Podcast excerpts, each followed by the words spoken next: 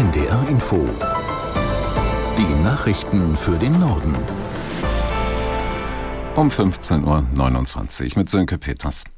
Zahlreiche Spitzenpolitiker haben den verstorbenen früheren Bundestagspräsidenten Schäuble gewürdigt. Die aktuelle Parlamentspräsidentin Baas nannte ihren Amtsvorgänger eine außergewöhnliche Persönlichkeit. Aus Berlin, Bianca Schwarz. Mit seinem Namen ist eine der glücklichsten Stunden unseres Landes untrennbar verbunden, die Überwindung der deutschen Teilung.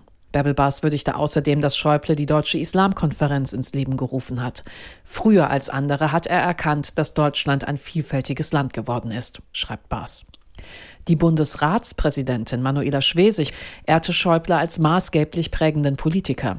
Sie schreibt, wir haben im Bundeskabinett respektvoll und konstruktiv zusammengearbeitet. Dabei habe ich seine enorme Erfahrung und Sachkenntnis und auch seine Bereitschaft zu Kompromissen kennengelernt.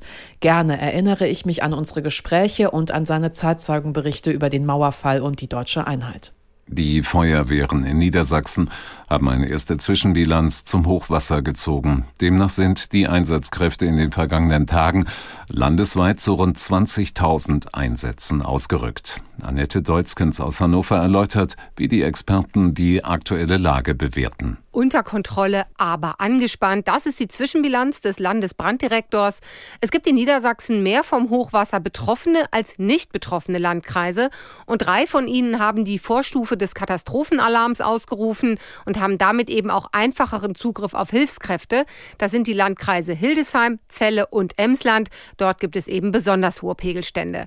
Daran ändert sich so schnell erstmal nichts, sagt Anne Rickmeier. Sie ist Direktorin des Niedersächsischen Landesamtes für Wasserküsten und Naturschutz. Wir müssen die Wetterentwicklung weiterverfolgen und wir müssen eben auch weiterhin äh, gucken, wie geht es äh, mit unseren Sandsäcken weiter. Wir haben über Weihnachten viele Sandsäcke schon herausgegeben. Mehr als die Hälfte der Sandsackreserve sei aber noch auf Lager.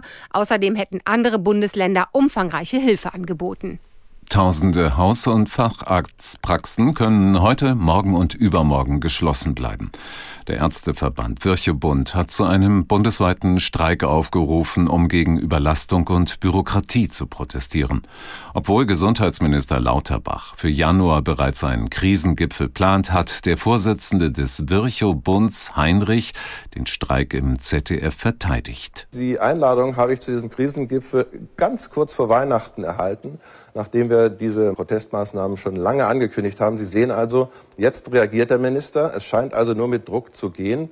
Es gibt letztlich nie einen guten Zeitpunkt für einen Streik, aber jetzt ist es so, dass am Ende des Jahres das Geld eben völlig aufgebraucht ist in allen Praxen und die bisherigen Ankündigungen des Ministers reichen nicht aus, es müssen Taten folgen. Der Vorsitzende des Virchow-Bunds, Heinrich. Die russische Oppositionspolitikerin Dunzowa bleibt von der Präsidentenwahl im kommenden Jahr ausgeschlossen. Das oberste Gericht wies ihre Beschwerde gegen die Entscheidung der Wahlkommission vom Wochenende zurück. Diese hatte Fehler im Nominierungsantrag für Dunzowa moniert, unter anderem falsche Rechtschreibung. Die Politikerin hat sich für Frieden in der Ukraine ausgesprochen und kündigte an, jetzt eine Partei zu gründen.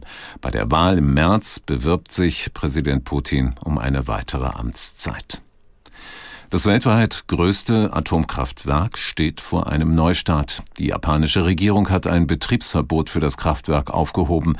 Es war nach der Katastrophe von Fukushima abgeschaltet worden und durfte wegen Sicherheitsmängeln nicht wieder hochgefahren werden. Aus Singapur Jennifer Johnson. Die japanische Atomaufsichtsbehörde erklärte, das Sicherheitssystem des Kraftwerks Kashiwazaki Kariwa sei verbessert worden.